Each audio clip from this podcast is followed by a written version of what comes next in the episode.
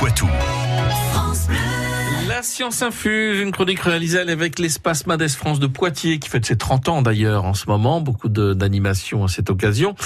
Et aussi avec Curieux.live, le média qui démêle le vrai du faux. Et aujourd'hui, on enquête sur l'espérance de vie.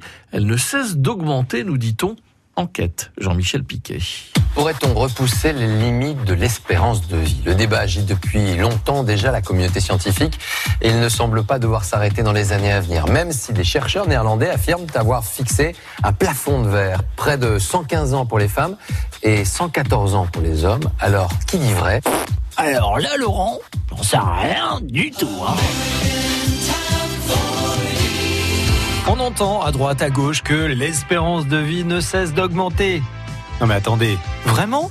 En 1950, l'espérance de vie à la naissance en France était de 66 ans en moyenne. Ce chiffre varie en fait selon le sexe, 63 ans pour les garçons et 69 ans pour les filles. Depuis 1950, l'espérance de vie a largement augmenté grâce au progrès de la médecine et à l'amélioration des conditions de vie.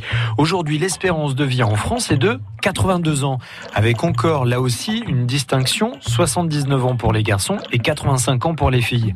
Mais on remarque à l'heure actuelle un ralentissement de cette augmentation d'espérance de vie. En France, l'espérance de vie des femmes a atteint en quelque sorte un plateau alors qu'elle continue d'augmenter chez les hommes. Rien ne dit que cette tendance va perdurer, mais on constate, chiffre à l'appui, que l'espérance de vie à la naissance commence à stagner.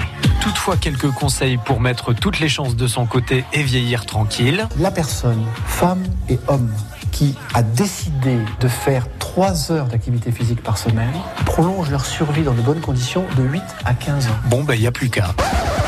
Ben, il n'y a plus qu'à, effectivement. France Bleu Poitou.